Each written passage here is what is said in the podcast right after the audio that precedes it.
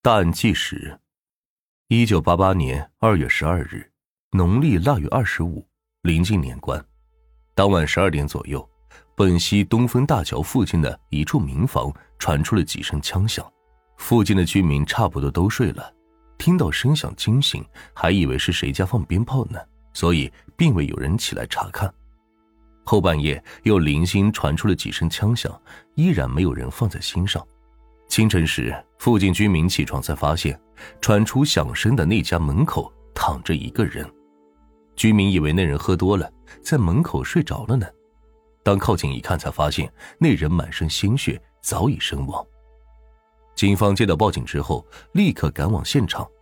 当办案人员打开大门查看时，在院子中又发现了两具尸体，随后又在屋内发现了两名受害者。经过调查。这家人姓左，一共四口人，其中老左夫妇和独生儿子被人杀害，养女左雪梅不知去向，而另外两名受害者是老左家的邻居，其中老左身中五枪，胸部一枪，脑部一枪。更令办案人员吃惊的是，凶手似乎十分恨老左，在他的裆部打了三枪。老左死亡时间在晚上十二点左右。老左的儿子则是在凌晨四点左右，到底是何原因呢？让凶手冒着危险将老左夫妇杀害后，又等了四个小时，非得将老左儿子也给杀了才肯离去。经过弹道测试，凶手使用的是五六式冲锋枪，而就在老左家命案发生的前一天，本溪铁路桥发生夺枪杀人事件，有两名守桥武警和一名工人死亡。凶手抢夺的正是五六式冲锋枪。办案人员分析到，这两起案件很显然是同一人所为。他先是夺枪杀三人，然后又来到了老左家制造灭门惨案。至于那另外两名受害者，则是受到牵连被杀害的。那么，凶手到底是何人？老左家的女儿左雪梅去哪儿了呢？根据邻居提供的情报。老左人脾气虽然不太好，但也没有什么仇家。至于养女左雪梅，人长得很漂亮，难道凶手是贪图左雪梅的美色，连杀数人，将左雪梅给劫持了？一把被抢的冲锋枪造成八人死亡，包括一起灭门案，这让办案人员压力非常大。当时快要过年了，上级下达了限期破案的命令。当办案人员来到左雪梅工作的地方调查时，左雪梅的同事斩钉截铁的说：“肯定是秦家明干的，你们一定要抓到他，把雪梅救出来。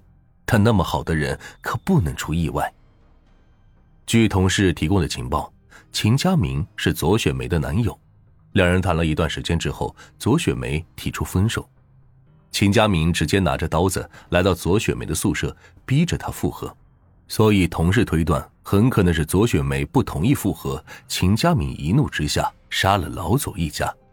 办案人员来到了秦家明工作的工厂，车间主任说他已经好几天没来上班了，但是快过年了，工人事也多，不来上班也很正常。当听说秦家明涉嫌杀人之后，车间主任一个劲儿的摇头，连说不可能。秦家明乐于帮助工友，在工厂人缘很好。根本不是凶恶之人，他不可能只因为恋爱失败就去杀了老左一家。无论如何，左雪梅和秦家明下落不明，案件一时陷入了死胡同。必须得找到秦家明和左雪梅，才能搞清楚到底发生了什么。一九八八年二月十七日，案件出现了重大突破。本溪县某供销社员工曹忠臣举报，自己的好朋友秦家明。就是凶手。曹忠臣和秦家明是好朋友，两人无话不谈。根据曹忠臣的回忆，秦家明第一次看到左雪梅时，就深深爱上了这个漂亮姑娘。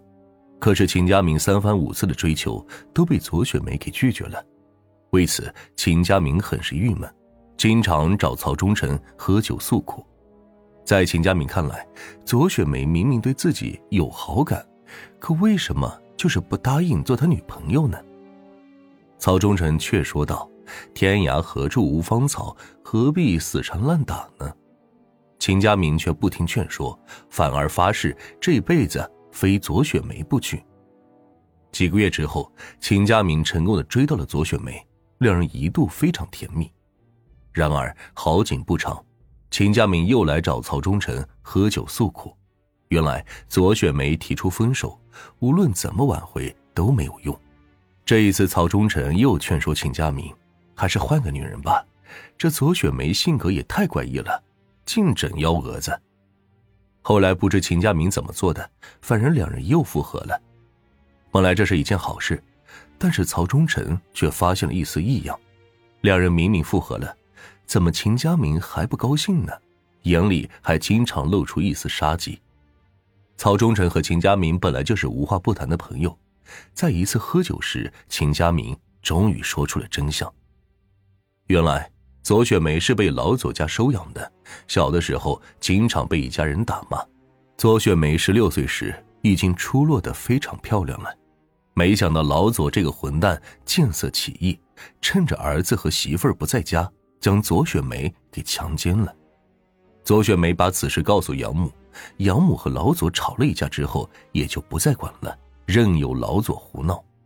左雪梅也只好求助养兄，然而养兄非但不管，而且还威胁他，再乱说就打死他。老左眼见媳妇儿和儿子对此事不管不问。